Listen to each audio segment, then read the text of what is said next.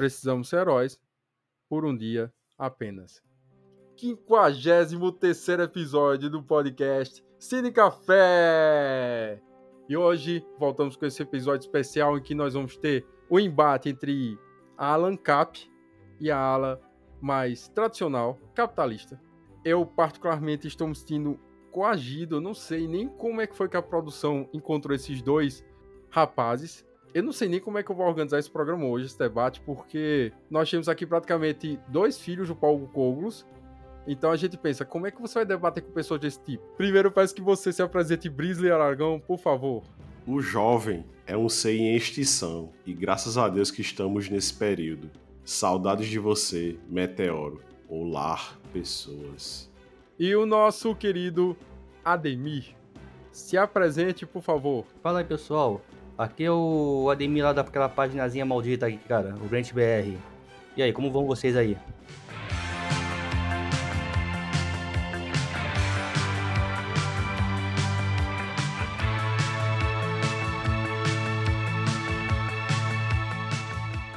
Voltamos com o quadro Mãos para Baixo e analisaremos o filme Manchester by the Sea, do ano 2016, que ficou com o título nacional de Manchester à beira-mar. Este, que é um longa-metragem do gênero drama, e possui uma duração de 2 horas e 17 minutos. Após a morte do irmão mais velho, Lee Chandler, que foi interpretado por Case Affleck, fica chocado por saber que o falecido irmão deixou ele como responsável pela guarda do sobrinho adolescente, Patrick, que foi interpretado pelo Lucas Edges. Despedindo-se do emprego como zelador em Boston, Lee relutantemente retorna à vila de pescadores onde a família dele mora há gerações, em Manchester by the Sea. Deste modo, ele é forçado a lidar com o passado traumático que o separou da ex-esposa Randy, que foi interpretada por Michelle Williams, e da comunidade onde nasceu e cresceu. Mas será que ele finalmente conseguirá enfrentar os próprios demônios?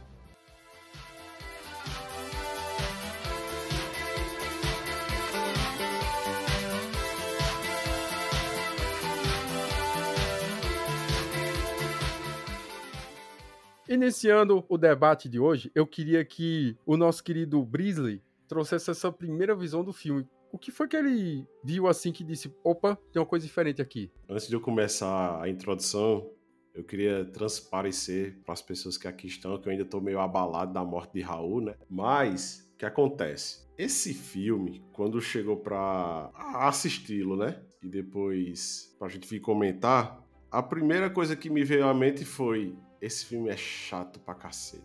Mas aí, logo de cara, eu já me vi, em boa parte, no cara ali. Porque aquela rotina que ele tem todos os dias é basicamente uma rotina que todas as pessoas sãs têm. Você vai, faz seu trabalho, escuta a minha chilindrada do povo, que só faz reclamar da vida, principalmente jovem. Ou então é aquela mulher maníaca, psicopata que fica gritando com o cara. Só que, logo no começo, você se depara que o filme ele é meio tipo Quentin Tarantino. Tá contando a história ali, ele tem a linha temporal dele e em paralelo você tem cortes que vão acontecendo, flashbacks de coisas que aconteceram já, coisas do passado, que vai começar a explicar o porquê daquele cara é daquele jeito. Logo então, você já é jogado literalmente para dentro de um para dentro do problema do filme, que é a questão dele com a família, né? Então, assim, apesar do filme ser lento, apesar do filme ter um time de resolução das coisas mais devagar do que o tradicional, ele começa a levar você por uma resolução de coisas, por aspectos de drama, que não é aquele drama melado, aquele drama de açúcar. É o cara tá se fudendo, se fuder, vai continuar se fudendo e é isso mesmo. Então, a primeira coisa que me chama a atenção para fechar essa ideia é: o cara, ele se fode, mas o filme ele não tá aliviando pro personagem de jeito nenhum. Ademir, e você, qual foi a sua primeira visão do filme? O que é que te chamou a atenção a princípio? Olha só, cara, vi um filme de drama também, achei que fosse um filme, sei lá. Primeiro parei pra, pra, ver o tempo do filme, cara. 2 horas e 17 minutos. Pô, vai ser aquele filme arrastado. Aí só que depois vai ter um filme que é praticamente o cara representa o BR, cara. O cara tá de saco cheio. O maluco trabalha todo dia com a cara tipo amassada, é, meio desânimo, botando foda-se ligado. Chegou até a lembrar o personagem do Driver. Então, Lembra até bastante, cara. O cara todo desanimado, calado o tempo todo, só falando sim, sim, sim, ok, vai. Aí vai seguindo. Só que, com o passar do tempo, exatamente como o Brister falou aí, ele vai mostrando porque ele é desse jeito. Aí você vê que a saga do homem toma no cu. Vai lá, toma no literalmente, tomando no cu, flashback, tomando no cu de novo, tomou no cu mais uma vez, só pra abrir um medidor lá de tanta vez que tomou no cu, sabe? Contador lá. Aí o cara veio contar um contador de tanto de quantas quantidade de vezes que o cara tomou no rabo. Aí o cara ficou daquele jeito. Aí vai explicando. Só que até metade do filme, cara, demorei pra entender, sabe? Com, o, que os cortes de flashback não dá para distinguir direito do, das cenas atuais, sabe? Da atualidade. Nada vai cortando, não tem nenhuma, nada para diferenciar o flashback da cena atual. Seja, geralmente nos filmes, quando tem flashback, os caras mudam alguma coisa tom de cores, ou algum som de, transição, alguma cena de transição. Teve nada, não, ela corta pra uma cena do flashback, você fica sem saber o que é um flashback da cena atual. Isso, isso que me deixou chateado. Ficou meio viajando, até metade do filme fiquei meio boiando, sabe? Sem saber qual é qual. Porque numa hora parece. Ele parece que uma família toda completa, feliz da vida, todo alegrão. Só que depois volta com a mesma carapaca. Vai ficar, ah, qual é o flashback aqui, cara? Fiquei viajando com essa coisa. Aí Aí quando chega na metade, ah, tá, agora eu entendi. Quando chega a cena chave, sabe? A cena do incêndio, agora que eu saquei. Ah, tá, toda aquela cena adiante, ah, tá, agora entendi. Agora conectou. Aí o filme começa a explicar porque o cara basicamente virou um bundão, sabe? Todo desanimado com a vida, arrumando briga por aí e tendo aturar a cliente mala. Praticamente a vida do BR. É que tecnicamente, né, Ademir, o, o, o que o cara passa ali que a gente descobre depois, do jeito que você disse, né? Não tem um, um efeito dizendo, mostrando para passado, mostrando flashback nem nada. Você vai jog sendo jogado o tema principal do filme e você só se pega que você tá tendo esses flashbacks do, do cara lá do principal quando o coadjuvante dele, né, que é o irmão dele, vai mostrando que ele tá tentando criar uma linha de sobrevivência ou de vivência da para quando acontecer as coisas, né? Uhum. E assim, lá, é como você disse, lá pro meio do filme, quando acontece o acidente e tal, não sei o que, é que você descobre que o cara literalmente tacou foda-se depois dali, que ele não quer mais assumir responsabilidade nenhuma. É. Por exemplo, a questão da mulher dele, né, da, da, da loirinha lá. É, até então você achava que ela era só uma, uma, uma esposa dessa assim que fica puxando o saco do cara, dos amigos do cara e tal. Não, mas ela é uma pessoa. Usona. É, ela é uma pessoa que tá nem aí pra nada, fica só pensando nela e o cara que se lasca. E o cara tá por ali, só que depois que acontece tudo, é que você começa a nivelar a história. Mas calma, vamos devagar, porque vocês, como dois bons ANCAPs, não gostam de ordem. Então, deixa eu nortear aqui os nossos ouvintes. O filme inicia-se com uma cena de um garoto, uma criança, num barco brincando com um tio, que no caso é o Lee Chandler, que é interpretado pelo Casey Affleck. E o que acontece? Você vê aquele garoto brincando com o tio ali e tal, brincando num navio portuário, bacana, e de repente corta o flashback, uma cena, e aí aparece o mesmo Lee trabalhando como tipo de zelador, arrumando casa, ele trabalha num edifício, ele conserta lâmpada de velhinha, ele desentope privada. É uma vida desgraceira. E aí você fala, peraí, isso é aquele mesmo cara feliz que estava antes? Você vê que tem uma coisa diferente. Então, vai acontecendo a narrativa e a gente vai percebendo que durante o filme, que se passa entre o ano 2009 e 2015, a gente vai percebendo que aquelas cenas que vão aparecendo de forma esporádica são cenas do passado. E aí a gente vai entendendo, pô, por que esse cara tem uma vida tão apática, tão desgraçada? Aí entra o que vocês falaram. O cara, você vê que ele tá triste pra caramba, ele tem emprego de merda, ele mora num, num kitnet, só tem um colchão e uma TV. Tudo que ele faz, acho jogo de futebol americano, comparando o Lee de forma, vamos dizer assim, bem superficial.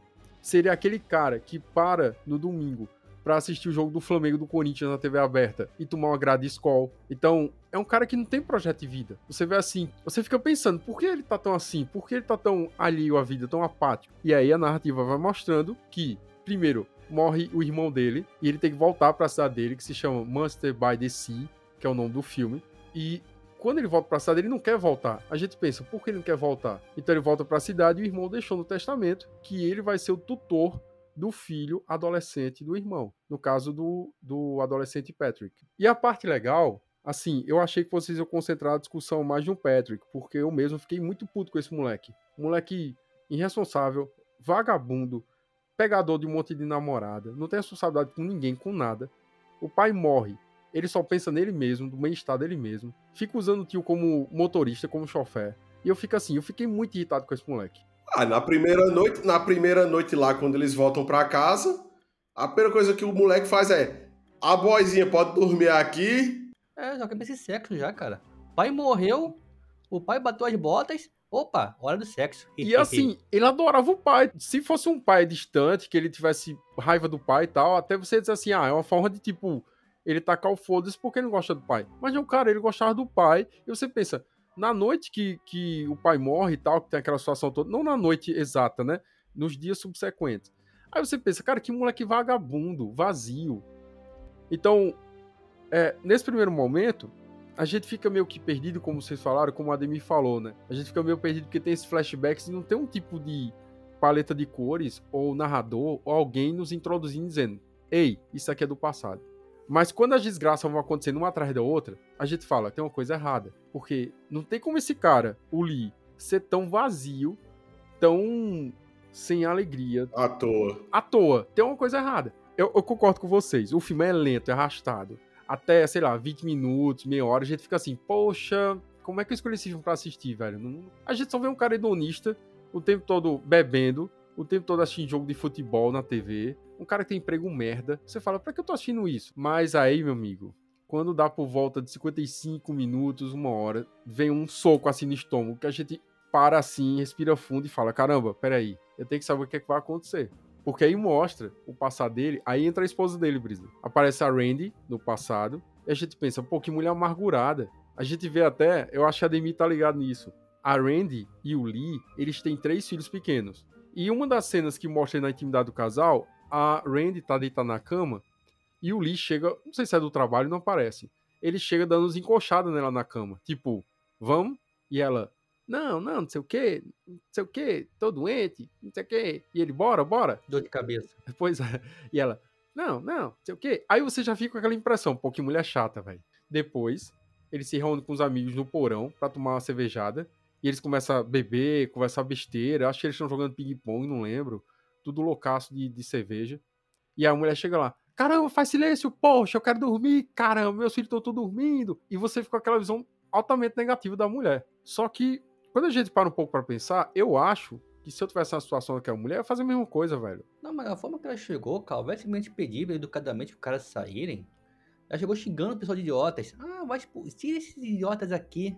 Mas entenda, é isso que eu tô dizendo. Essas duas cenas que eu tô citando, vê só. Primeiro, a gente percebe que eles tinham vida sexual ativa. Tanto é que eles tinham três filhos, né? Três bonecos o cara meteu nela. Então, eu entendo ela. Naquela situação, se eu fosse mulher, eu também ia dizer assim, poxa, hoje não, velho. Aí já tem três guri, tá bom, velho. Eu tô meio doente para um pouquinho aí. No caso da cervejada, aí o que acontece? A gente não tem ideia como é a rotina dela familiar, mas talvez ela trabalhasse o dia todo. Talvez ela realmente estivesse cansada. Então, nesse sentido, eu daria razão a ela. Tipo, ela tá puta e tá trabalhando o dia todo e querer dormir à noite e tá o marido tomando cachaça e falando merda. Eu também faria a mesma coisa, sabe?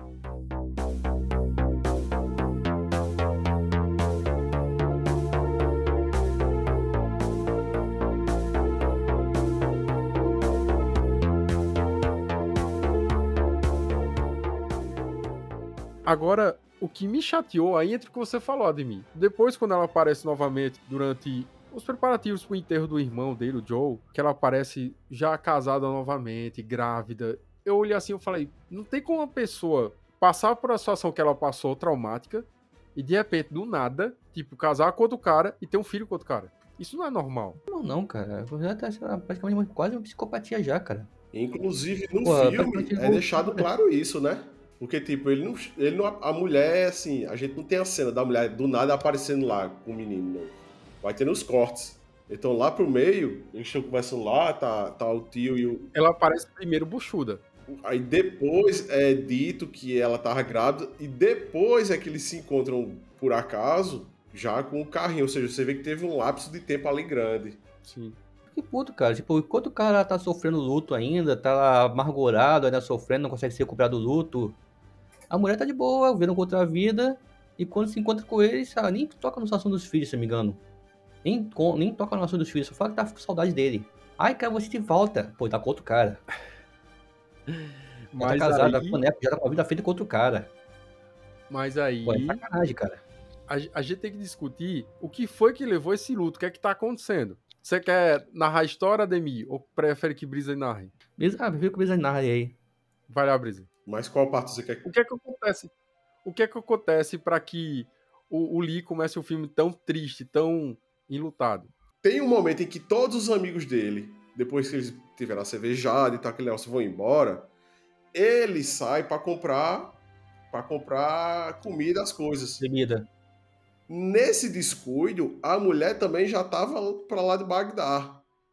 E a casa, a casa começa a pegar fogo e as duas bebezinhas, que depois é mostrado um pouquinho mais pra frente, é, são retiradas de dentro dos escombros queimados ali. Então o que acontece? A mulher é, saiu de dentro da casa e deixou os moleques lá dentro. Então o cabo já se fudeu ali. O psicólogo cabo já se fudeu porque a mulher não teve nem a perspicácia de peraí, deixa eu tirar pelo menos os filhos daqui de dentro. A mulher correu e depois ficou gritando lá de lá de fora. Então o cara ele se desprende de qualquer ligação sentimental com medo que tudo isso aconteça novamente. Nesse passar de tempo aí, é que você descobre que a mulher era cuzona, que ele não tem mais essa ligação, e descobre o real problema de ele não querer inicialmente a guarda compartilhada do sobrinho que ficou para ele tomar de conta, ficou para ele ser o tutor, Quer cuidar de alguém de novo. que é cuidar de alguém justamente pela pela pela imagem da, na mente dele, fiz vai acontecer alguma merda, eu não quero me responsabilizar de novo não. Então, você aí vê que acontece muita coisa que é muito que é muito comum no planeta. Ao contrário, as pessoas pelo mundo, ao contrário no Brasil, as pessoas pelo mundo afora aprendem com os erros. O brasileiro não, volta duas vezes no mesmo cabo, mas beleza. Se realmente faltaram, né?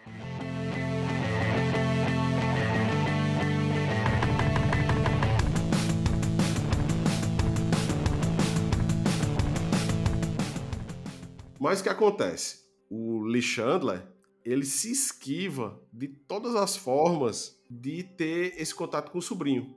E no passar do filme, vai acontecendo coisas como você falou, Tiago. Ele vai tendo que dar conta disso, ele vai ter que dar conta daquilo, ele vai ter que resolver problema tal, que a circunstância faz com que ele tenha contato com o sobrinho. Então, por mais que você, por mais que ele negue, acaba acontecendo ali entre várias aspas uma, uma espécie de síndrome de Estocolmo, que é a apatia dele com o sobrinho e vice-versa, acaba se firmando numa coisa bacana. Que lá depois é que você vai ver que, por mais problemas que existam, no filme não é dito de forma direta, mas eles querem manter esse contato, porque afinal de contas só sobraram um ao outro. Ah, o mais curioso também é que tem a opção de ser cuidado por outro irmão do cara. Não, não, eu não quero ser cuidado por esse irmão do cara, quero ficar com o tio aqui, cara, quero ficar com o Lee. É. É porque, mas é porque o outro Você, o- cara também. o- Eu não sei se foi a intenção do autor deixar o cara de segundo plano no filme, nem, nem em segundo plano. No caso, o outro cara é o amigo da família, não é, não é outro tio dele, não. Ah, tá, porque foi citado que foi irmão também, outro irmão. Pensei que era irmão também. Não, não é amigo da família. E assim, uma coisa também, Brisei, que talvez você não tenha observado. Como o filme se passa todo de forma cronológica de repente acontece esses pequenos flashbacks e a gente vai compreendendo o que aconteceu no passado, o que é que gerou aquela situação, o único momento que a gente sabe exatamente o que ocorreu na casa é no momento que o Lee vai na delegacia prestar o depoimento e ele fala como aconteceu o acidente. E aí tem dois policiais à frente dele e ele fala: Olha, eu tava bebendo meus amigos, minha mulher brigou comigo, eu mandei meus amigos embora, tava meio chutado, tava bastante frio. O que é que eu fiz? Liguei a lareira, peguei e fui comprar mais cerveja num, numa mercearia próxima. Mercadinho, né? Sei lá como é que chama aquilo. É que nem, são aquelas lojinhas 24 horas que tem nos Estados Unidos, é bem comum, cara. Algumas tem posto de gasolina. É, acho que é loja de conveniência. Vai lá e ele fala assim, que ele não foi de carro porque ele percebeu que tava muito bêbado. E ele vai a pé. Ele falou assim, ó, dá uns 20 minutos. Só que aí quando chega no meio do caminho, ele diz que não lembra se ele colocou a grade de proteção na lareira. Aí quando ele volta pra casa, a casa tá pegando fogo. Aí detalhe, o que acontece, Brisley? O próprio policial, dentro da investigação, ele fala o seguinte, que a mulher tava no primeiro andar dormindo e de repente começou incêndio e tal, tal, tal. Ela não conseguiu descer. porque as crianças estavam na parte de baixo da casa. E aí o que aconteceu? Os bombeiros entraram e resgataram ela. Ela não saiu da casa e deixou as crianças lá dentro. Os bombeiros conseguiram chegar na parte de cima, porque não tinha pegado fogo ainda, e só conseguiram tirar ela. Aí ela ficou louca lá fora gritando e tal, porque tipo sabia que os filhos tinham morrido. Ela foi a única que conseguiu ser resgatada. Mas eu concordo com vocês em alguns pontos e discordo em outros. E é isso que eu tô querendo falar aqui, né? Porque eu tô sentindo que vocês são dois, duas pessoas é, um pouco coléricas e eu sou uma pessoa mais centrada, Chata. mais racional. Que o pessoal que vai levar o debate para outro nível, tá O certo? povo que vota no novo. Ai, te lascar. Respeita a minha mãe. Não vai ficar nesses mexerico. Ai, não sei o que, não sei o que mais lá, lá, lá. Ademir, isso é vagabundo, isso é Essa vagabundo. porra é uma Poxa, vagabunda, caralho. Puta que pariu, cacete. Se eu desse uma pernada, na... rua, dava uma voadora nela.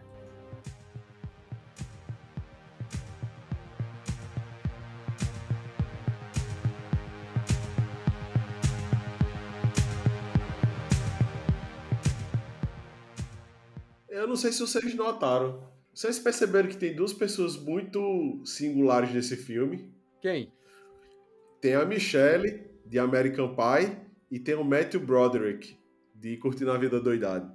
O Casey Affleck também fez American Pie. Mas, segundo plano. Mas assim, eu queria discutir também com vocês o papel da esposa do Joe. Porque o que ocorre? Em um desses flashbacks em que o Lee tá voltando pra casa do irmão pra cuidar do enterro do irmão, cuidar do sobrinho Patrick, aquele adolescente metido, o que é que ocorre? Um desses flashbacks mostra quando o irmão descobre que tem uma doença crônica no pulmão e a esposa ele fica histérica no hospital. Caramba, por que você foi ter essa doença? Vai se lascar! E, dá, dá, dá. e ela vai embora do hospital, tipo, irada. E os flashbacks depois, a gente vê que ela começa a beber muito. Muito mesmo. Tanto é que tem um momento que o Patrick chega em casa com o pai e com o tio. A esposa do Joe tá deitada assim no sofá, nua, chutada. Então você vê que a mulher vira um alcoólatra. E o que, que ocorre? Durante aquele processo da doença do Joe, a mulher literalmente abandona o marido e vai embora. E o pior, ela volta para a vida do Patrick depois que ela descobre que o ex-marido dela faleceu. Mulher, né? Mulher. Mulher momento. Então, assim, Inclusive, pra você, jovem, você sabia que se você tiver, sei lá, um, dois apartamentos, se tiver um bem, se você não terminou de pagar ele enquanto você estiver namorando, sua namorada pode pegar ele pra você, viu? Agora, se você terminar de pagar, aí ela não pode mais não. Voltando. Ademir, por favor. Não, curiosamente, cara, todas as mulheres que aparecem no filme são irresponsáveis, cara. Pera aí, Não, opa, curiosamente. opa, olha o machismo, misoginia, olha, a gente vai ser preso. É, irônica. Não, curiosamente, cara, o filme já apresenta isso, cara. Duas mulheres, que é a mulher do irmão que matou as botas, a mulher do protagonista, a ex-mulher do protagonista, protagonista no caso. As duas são responsáveis. É. Ah, meus filhos morreram, ah, foda-se, eu vou ficar eu vou arrumar outro cara. Mas peraí, peraí, calma, calma, calma, calma, calma, calma. Peraí. Há uma diferença entre, tipo, eu não ligo pra isso e minha vida seguir em frente. Eu entendo, Ademir, como eu acho que vocês estão entendendo também, que se, porventura, eu tivesse três filhos, eu não tenho hoje, mas se eu tivesse três filhos e meus filhos morressem no incêndio na minha casa, decorrente de uma bebedeira minha, eu acho que nunca mais eu ia me recuperar. Sinceramente, eu ia ficar um lixo pra sempre. Eu não ia conseguir nem conversar com mulher na rua, sabe? Eu, não ia, eu ia me fechar, assim como o Lee fez no filme. Duas mulheres dando em cima dele, cara. Duas mulheres dando mole pra ele, querendo dar pra ele Sim. literalmente. Uma no começo do filme, derruba a cerveja em cima dele. Ai, desculpe, derrubei a cerveja. Minha filha. Se uma mulher derramar a cerveja em mim, fica meio xingando ela. Mas, cara, mas pra isso no filme é- foi cantada dela. Foi tentativa de cantada dela, sabe? Ai, desculpe, vou pagar o as coisas pra você. Ademir, vou ter que falar aqui para os nossos ouvintes o que ocorreu na última live. Eu estava na live e você confidenciou que você já pegou casadas. Que você é comedor de casadas. Você devia sentir vergonha disso. Por acidente. Por acidente. Eu falei isso, vai. Não, cara, eu falei, cara, quando era novo, malombado, o que tinha de casada pulando a cerca não é brincadeira, não, cara. Mas é casada disfarçando, fingindo É. que é solteira. E chegando ao ponto de namorar uma, achando que a mulher era solteira, quando vi, vi depois era casada. É, aí é complicado, viu, Brisa? Tipo, foi- e foi namoro de meses, sabe? Aí é complicado, viu, Brisa? Foi namoro de meses, cara. Ou seja, a mulher pula cerca direto, cara. Então quer dizer que se no próximo episódio Ademir não comparecer, Ademir Vitão. Não, quer dizer que se Ademir no próximo podcast ele não estiver presente, é porque aconteceu o quê? Ademir Vitão. Ademir morreu. Agora saber por quê, né? Porque esse fim de semana aí, os maiores assassinos do Brasil foi executado na rua, então não é difícil acontecer também com a Ademir. Ainda bem. Cara, não, não. Comecei a ficar misógino a partir daí, cara. Depois que o cara mal no bar, a mulher, eu fiquei vi como a mulher costuma atrair pra caraca. Aí comecei a ficar puto com isso, cara. Porra, mano. Aí eu vi, porra, cara, tem mulher que presta esse mundo, cara. Tem mulher que presta. A mãe do caba. É só a mãe só. Tirando, tirando, tirando a, mãe da, a mãe de cada pessoa. Tem mulher que presta, cara? Porque agora não vi nenhuma, sabe? Direito. Cuidado com o complexo de Édipo, viu? Olhe. Pô.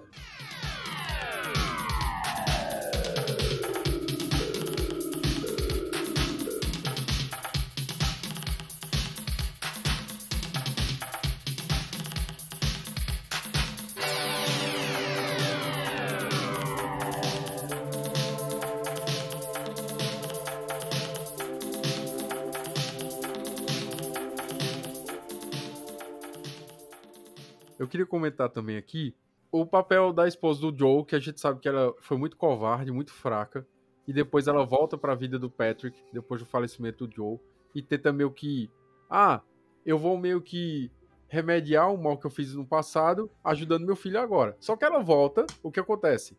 Ela tá noiva de um cara. Quem é o cara? Matthew Broderick. Aí você pensa, caramba, velho, olha que é o, o noivo dela, Ademir Brisley. Eu queria levantar a hipótese sobre o filme Curtindo a Vida Doidado. Vocês lembram do filme Curtindo a Vida Doidado? Meu top número 5. Lembra, Ademir?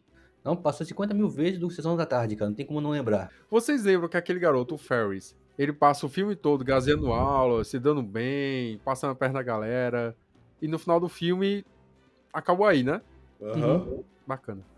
Preste atenção. No filme, Matthew Broderick é esse coroão, que não aparece o nome dele, por isso que eu não tô citando o nome do personagem. Ele tá noivo, ele já é um senhor de meia idade, já tem uns 50 anos de idade, mais ou menos, 50 e pouco. Cabelo grisalho. Se eu não me engano, o nome dele é Jerry.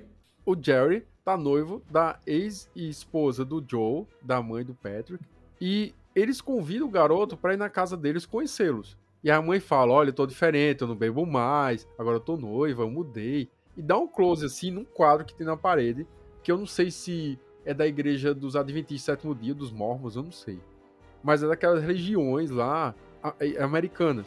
E aí você vê que ele é todo certinho, todo bonzinho. Se você pegar uma narrativa e juntar com a outra, você vai ver assim: aquele cara que passou a vida toda curtindo, levantou na, na curtição, na zoeira, pegando mulher, pegando o carro do pai sem saber e tal. No final de tudo, o que acontece? Ele acaba assumindo mulher divorciada.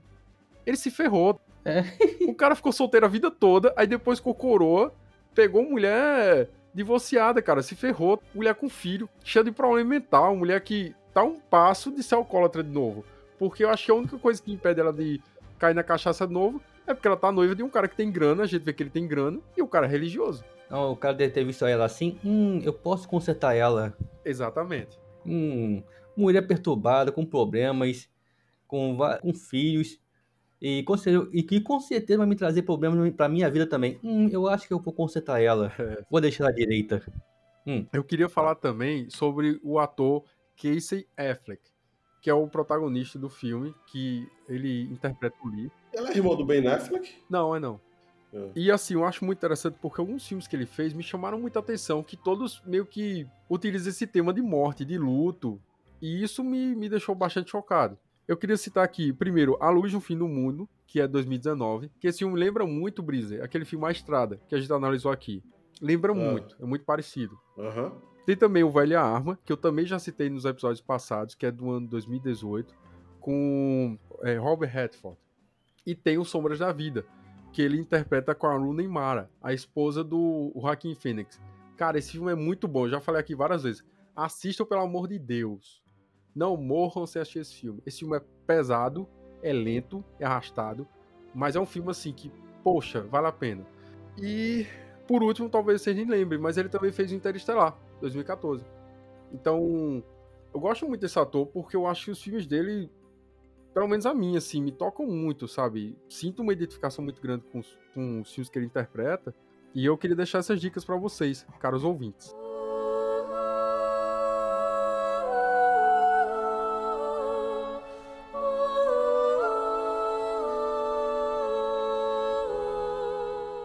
Eu queria discutir também com vocês, para encerrar, a história do Patrick, do sobrinho do Lee.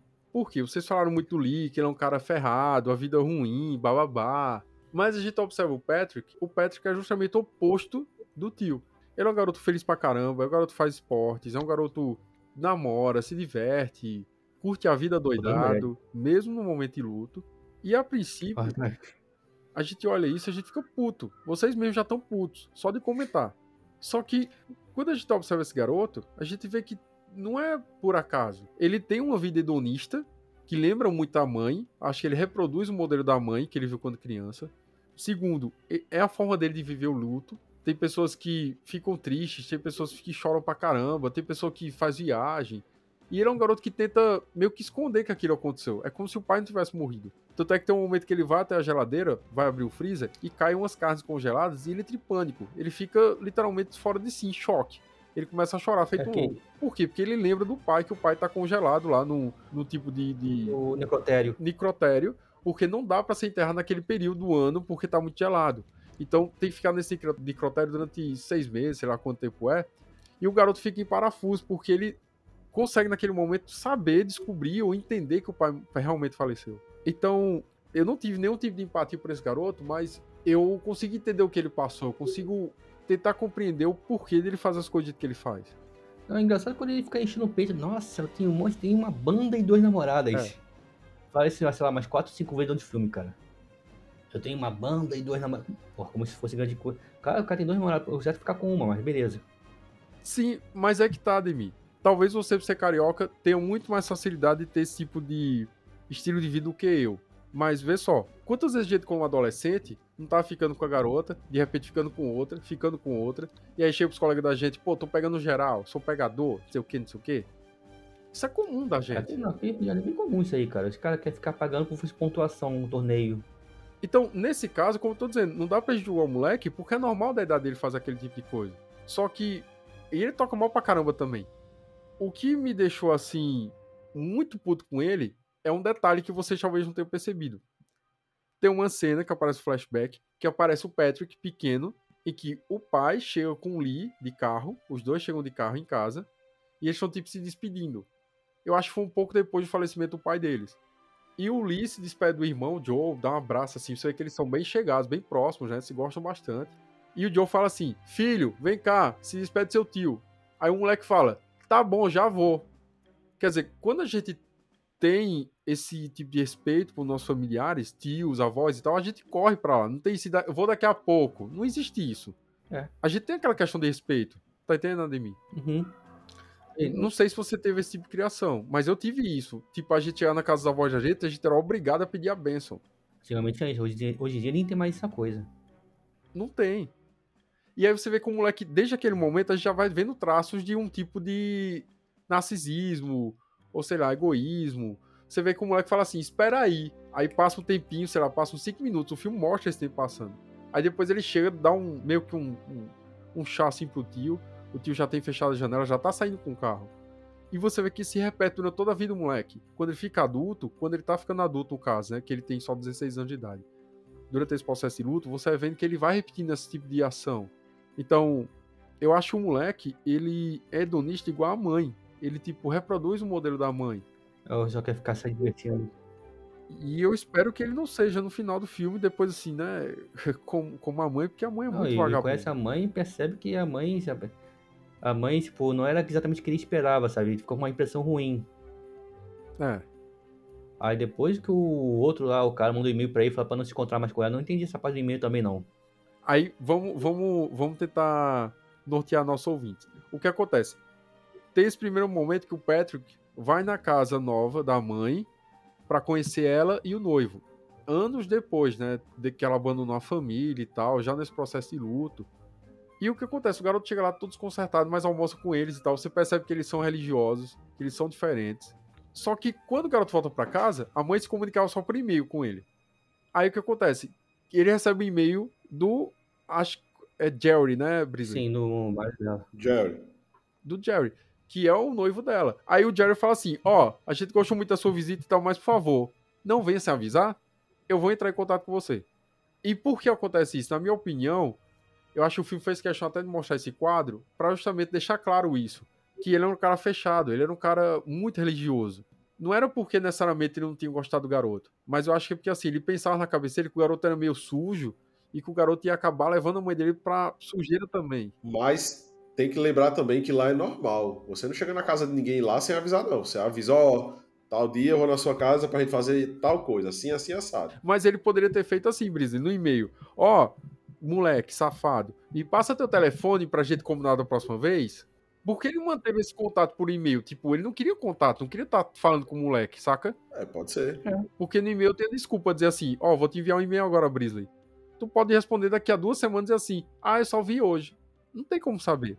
Na minha opinião, eu acho que o, o, o, o Jeffrey, ele manteve essa distância pro Patrick porque ele achava que aquele garoto podia trazer o passado da Elise de volta para aquele momento dele.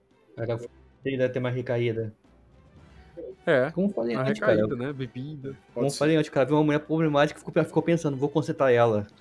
E ele vai passar o resto da vida com esse fantasma, né? Tipo, será que ela realmente se consertou? Porque se eu der um vacilo, ela cai de novo na cachaça. Caraca, assim é só furada. Assim é só furada. Me fez, me fez lembrar de uma, de uma que eu saí fugindo dela porque falou que toma Rivotril.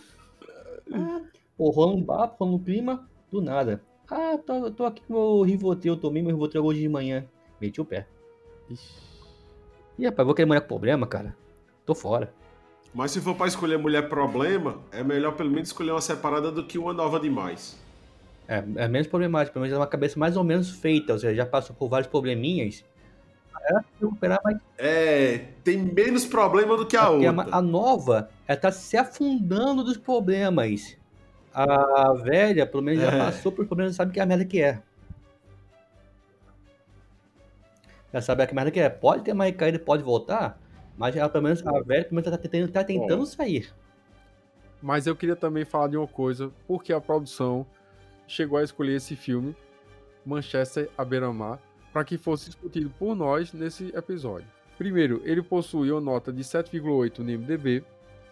Foi o primeiro filme distribuído por um canal de streaming, que no caso é a Amazon, que concorreu ao Oscar e venceu dois Oscars nas categorias de melhor ator com Casey Affleck, que eu acho que ele devia ter recebido o melhor ator no filme Sombras da Vida, e o Kenneth Lonergan, que recebeu o Oscar pelo melhor roteiro. E é interessante que o Kenneth, ele tanto foi roteirista como diretor do filme. Então a gente percebe claramente que há uma, uma, uma coerência muito grande no filme. Tanto é que, eu não sei se vocês perceberam, mas tem uma cena que o Lee, ele tá andando na rua com o Patrick e passa um coroa assim, meio gordo. Eles estão como se fossem em direção ao carro. Passa um coroa meio gordo e fala assim: Você é um péssimo pai. O Lee tá reclamando com o Patrick por causa do comportamento dele. Passa um cara, tem nada a ver assim na rua, você é um péssimo pai. Sim, sim. Aquele cara é o diretor Kenneth. E, e assim, quando ele fala, ó, você é um péssimo pai, É tipo Pontinha. o que Stan Lee faz com o Homem-Aranha, né? ele não sabe que o garoto é filho do, do, do Lee.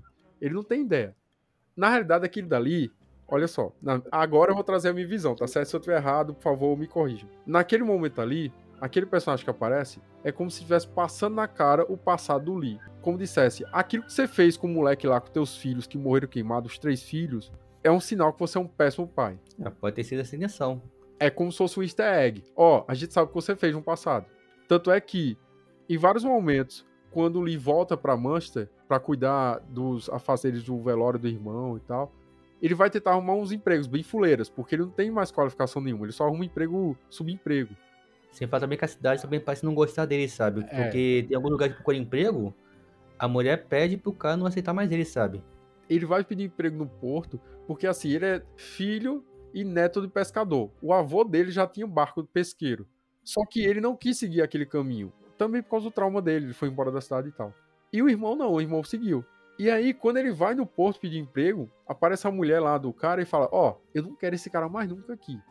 Tem um momento que ele vai procurar mais dois empregos também, que as pessoas falam: Valeu, até mais. A cidade odeia ele. Só que, pra vocês saberem o que aconteceu realmente, vocês vão ter que assistir pra tirar suas próprias conclusões, né? Porque eu tô falando aqui feito um papagaio de pirata, mas nada melhor do que assistir o filme. Ah, mas o próprio filme também mostra que ele é briguento, pois é, a fama de briguento dele pode ser, ter se espalhado pela cidade. Mas aí, Ademir, por que ele sai brigando com a galera? Porque é uma forma de tentar vencer o passado. A gente percebe que toda vez que ele bebe muito, ele não conversa com ninguém, ele não tem laços é, sociais, ele não vai beber com alguém, ele sempre vai beber sozinho. Sempre que alguém nesses lugares meio que olha para ele ou tenta manter o tipo de contato, ele é agressivo e violento. Então a gente percebe que ele tem esse espírito revanchista. É como se ele tivesse querendo culpar alguém pelo que ocorreu com ele. É como que se ele quisesse vingar, ó, meus filhos morreram, eu vou matar alguém, eu vou bater em alguém, eu vou fazer alguma coisa para me vingar. Pode Tanto é que todo momento ele arruma briga nos bares. Tem uma hora que ele tá olhando um, um, dois amigos, são amigos realmente. Dois amigos conversando no bar e um deles olha de relance para ele. Ele chega nos caras e fala assim: por que vocês estão olhando para mim? Os caras, tá louco, cara, o GT olhou pra você. E ele começa a bater nos caras. É uma confusão. Você fala, cara. Não, pode também. Só que ele tá tentando se vingar do passado. Não, pode ser também um comportamento autodestrutivo, cara. Ele quer, culpa, ele quer punir a si mesmo. Sim. Tanto que não chega uma cena do filme que ele quebra a janela com um soco, fica puto do nada, sabe? Sim. Ele tá olhando pra janela, aí do nada estranhamente dá um soco na janela porque, pra cortar a própria mão. Ele quer se punir, de alguma forma ele quer se ferir. E fica arrumando briga pra, e arruma briga na esperança de apanhar, sabe? Sim. Ele quer, se, ele quer apanhar, ele quer punir a si mesmo. Ele parece que ele não, ele não tem coragem, sabe, de acabar consigo mesmo, não tem coragem pra tirar a própria vida, alguma coisa de gênero. Aí mergulha, ele mergulha em. Auto, autodestruição. Talvez ele tenha até tentado, mas tinha sido impedido, né? Porque na delegacia tem uma hora que ele pega um pistola de um policial e tenta atirar nele mesmo, só que os caras impedem. E o que acontece? O filme não mostra se ele tentou outras vezes suicídio ou alguma coisa do tipo. A gente não tem como ter certeza. Mas pelo tipo de emprego que ele arruma, os lugares que ele mora, você fala, cara, esse cara quer morrer, porque é uma vida insalubre. Ele tem vontade de morrer, quer acabar consigo mesmo, só que parece que não tem coragem, ou não deu certo, desistiu, é. tentando outros meios. Aí fica esperando que, que alguém faça isso com ele, fica esperando. Enquanto a Randy, a ex-esposa, segue em frente, casa com outro cara, tem filhos.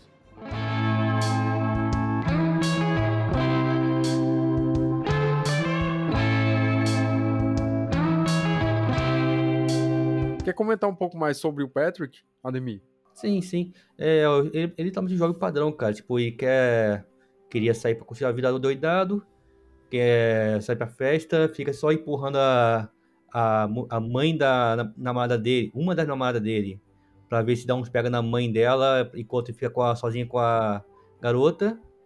Só que fica nessa coisa, o tio dele, o tio não quer cuidar dele, que tá dando um jeito de se afastar do garoto, o garoto fica sem entender. Só lá para o final do filme que explica o motivo que estava afastado. Ah, por que você quer ficar afastado? Porque que é isso? Que é... Só no final do filme que ele. O cara se solta, ele se solta.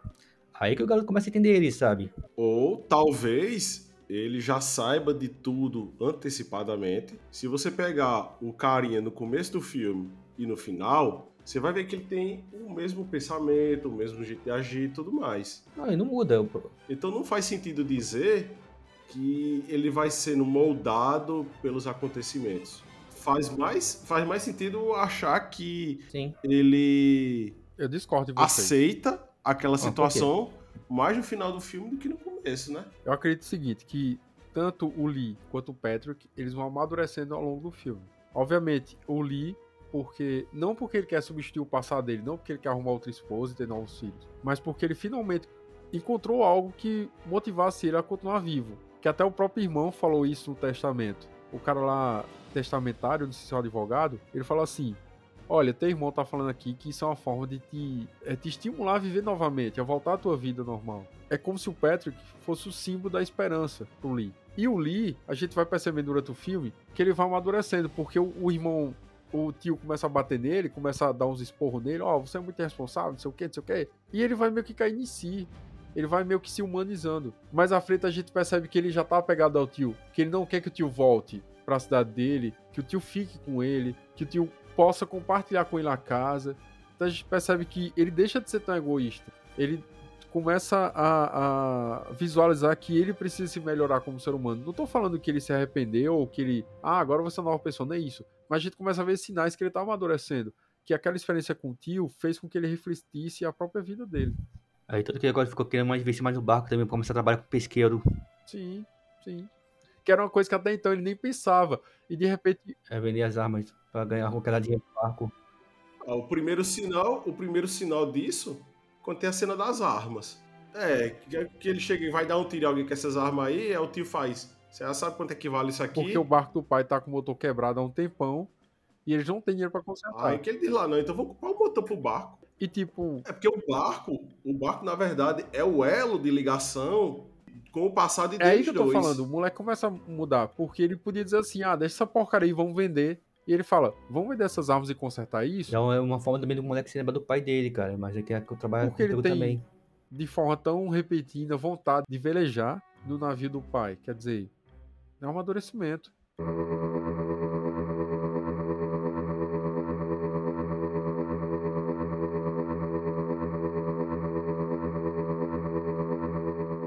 Chegamos ao tão esperado momento em que nós vamos separar Opa. Os jovens revoltosos dos homens maduros, seguidores, admiradores de Paulo Cogos. Ademir e Brisley. Tem uma pergunta que a produção preparou para que eu fizesse a vocês. Lembrando que eu sou meramente o host, eu sou só o apresentador, eu não, não tenho nenhum tipo de conchave com essa produção. Mas eles mandaram. É, na hora de votar para na hora de votar para a, a, produ- a editora sair, soube votar, né? Ah, Como eu estava dizendo, Igual, igual o seu Omar lá no- na CPI daquela merda lá. pergunta que me passaram é bastante difícil e vocês vão ter que saber responder, senão. Enfim. Ah, Estão preparados? Ixi. Vai dizendo. Preste atenção, só vou fazer uma vez, viu? Não vou explicar, não vou ficar com pormenores, não. Quem matou Odette Reutemann? Quem matou o Det Hotman? Eu só lembro, pô, Cassia Kiss. A personagem dela, não lembro do nome do personagem. Mas foi a personagem da atriz, a Cassia Kiss, cara, que foi atirou nela nela por engano, achando que era amante do marido dela. Eu lembro disso, eu vi, essa- eu vi a novela antigamente, a primeira vez que Isso é uma novela? É, caralho. É. Aquela novela da Globo dos anos 80. Bem antiga, cara, acho que tem uns 40 anos já, 30 anos e pouco. Eu só assistia Jaspion e Changeman.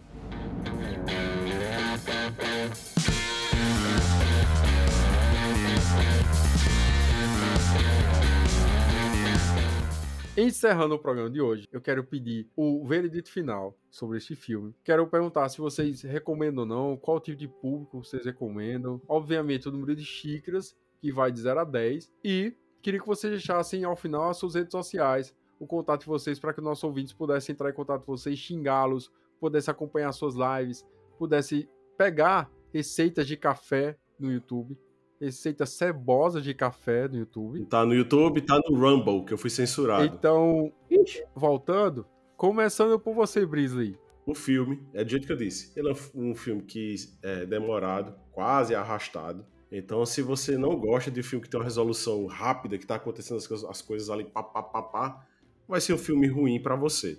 Entretanto, se você gosta de, de desfechos, eu não vou dizer que o desfecho do filme é aberto, mas também é um desfecho sensato. Realista. Realista, pessimista não, um desfecho realista. Vai ser um filme bom pra você assistir, tá entendendo? Então, Dois Oscars, viu? Dois Oscars. Eu não vou muito por essa onda de Oscar, não, porque eu não como corta de Oscar, não. Sim, sim, é. Também não, mas. Mas, assim, do jeito que eu tô dizendo, se você gosta de um filme de que tem a história mais arrastada lá, ele vai lhe satisfazer. Do contrário, vai ser um filme ruim pra você. Eu dou pra esse filme aí sete xícaras. Eu dou sete xícaras porque tem muito buraquinho ali na história que eu acho que poderia ter uma amarração melhor para a finalização dele.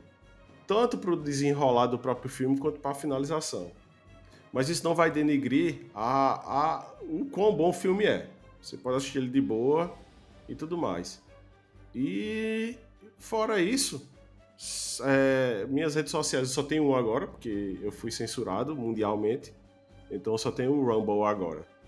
Você foi preso no 8 de janeiro, é isso? É isso que você tá dizendo? É uma confissão?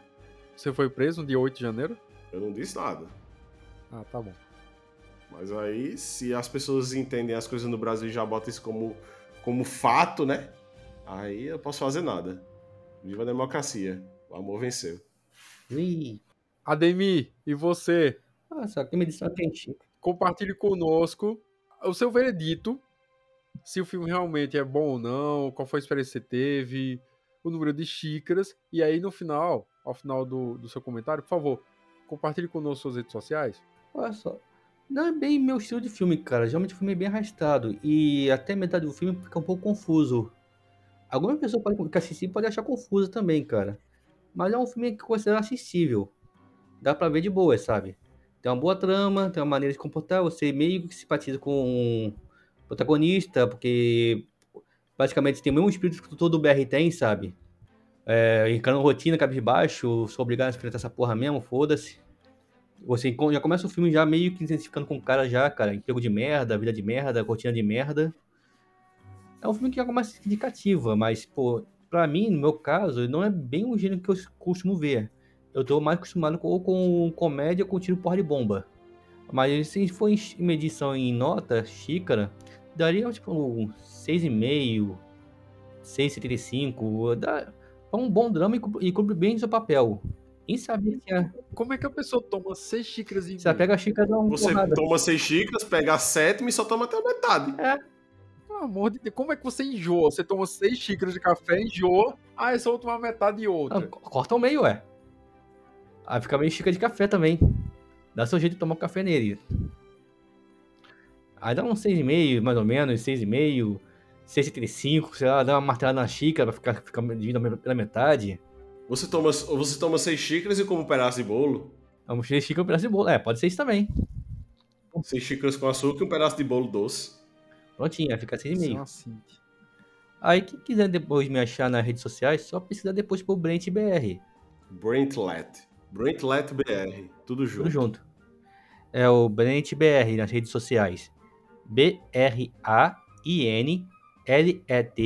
BR. Aí pode achar no Twitch, no Instagram, no Twitter. Facebook, eu tô mais lascado, cara. Facebook já é sétima ou oitava página já lá. Toda a deletado lá. Alguém do cabelo colorido te baniu, não foi? Sim, a turminha... Não, pô, pior que teve vez que foi não domínios que deletaram aquela porra. Duas páginas foi embora, foi embora por causa do pessoal do Nano, do Nano Moura, cara. Ficaram putinhos por causa de mim do Nano Moura. Aí fica denunciando duas páginas seguidas direto. O anão é vingativo. Pô. Ah, não, fica botando mime. Ai, não pode zoar meu mime. Não pode zoar meu ídolo. Os caras denunciados a cair. Prontinho. Eu tive uma experiência um pouco diferente dos garotos, porque eu gostei bastante desse filme. Não é meu gênero predileto também. Só que eu acho que até a metade do filme eu tava meio que cansado assim. Falei, putz, velho, é meio que enfadonho. Você vê aqueles flashbacks, o cara meio que no vida hedonista, bebendo o tempo todo e sendo grosseiro com as pessoas, irritado o tempo todo.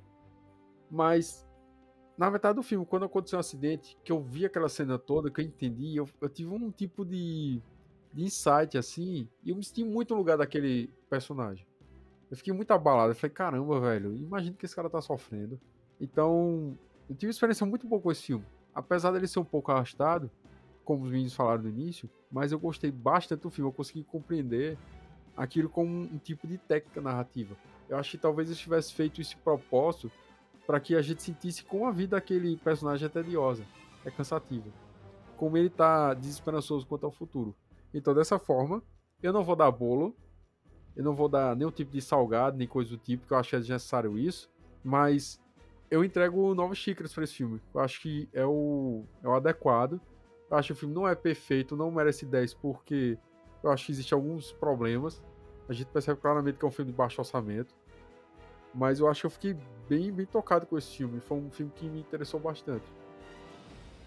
E desta forma, queremos agradecer aos nossos ouvintes por mais esse programa, mais esse episódio, pela audiência de vocês. E nos veremos novamente em 15 dias, se Deus quiser. Que Deus vos abençoe.